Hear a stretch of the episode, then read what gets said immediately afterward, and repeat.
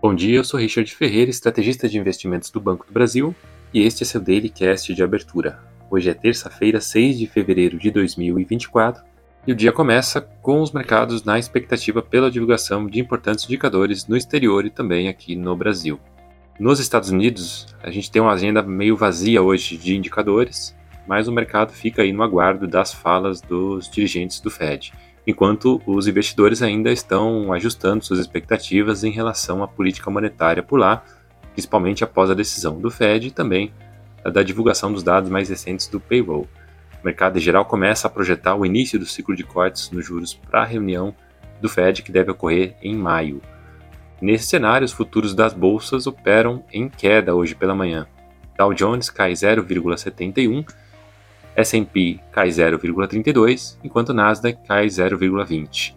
Na Europa, vários países divulgam indicadores aí relacionados à atividade econômica, um destaque aí para as vendas do varejo da zona do euro referente ao mês de dezembro.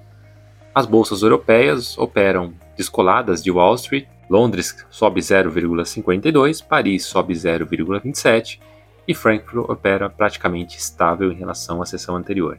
Indo para a Ásia, a gente deve ter hoje no Japão a divulgação do saldo de reservas internacionais do país, enquanto na China o mercado segue aí na expectativa pelo anúncio de novas medidas econômicas por parte do governo chinês para tentar estimular a economia, tentar estimular o mercado de capitais. E isso de certa forma anima os mercados por lá. Xangai sobe 3,48%, Hong Kong sobe 4%, e Tóquio, na contramão, cai 0,53%.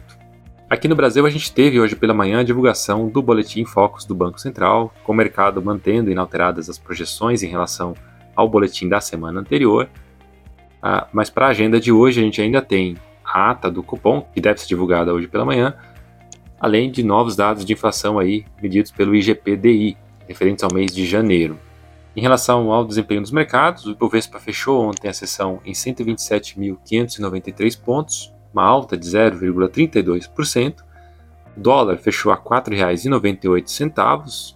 Destaque aí que durante a sessão ele chegou a romper a barreira dos R$ 5,00. E os juros que ontem fecharam em alta, hoje abrem os mercados aí com, com uma ligeira queda em relação à sessão anterior. Ficamos por aqui, bom dia a todos e até a próxima.